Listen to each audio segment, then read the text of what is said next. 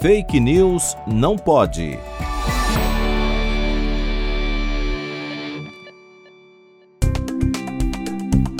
Aos cristais são atribuídas diversas propriedades místicas e de cura, graças à energia emanada por eles. Porém, não há estudos científicos que demonstrem que a cura pelos cristais é eficaz.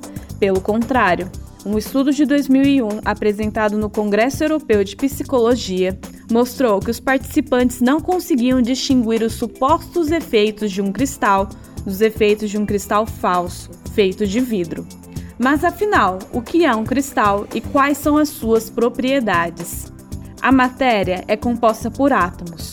Nos cristais, esses átomos estão organizados em uma estrutura que se caracteriza por sua regularidade ou periodicidade.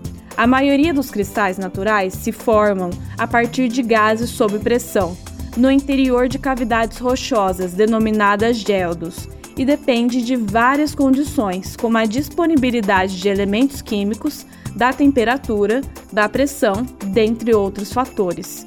Assim, o cristal de quartzo, por exemplo, se forma quando o silício e o oxigênio se encontram nas proporções adequadas sob condições de temperatura e pressão apropriadas. Mas os cristais produzem energia? A resposta é sim, mas essa energia não tem propriedades de cura.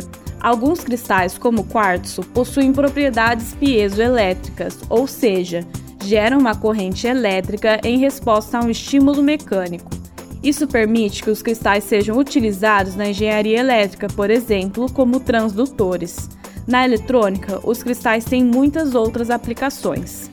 Não acredite em curas milagrosas e busque pela medicina baseada em evidências. Fake News não pode. Apresentação: Laura Colette Cunha. Produção Vide Academics e Pretty Much Science, em parceria com a Rádio USP Ribeirão.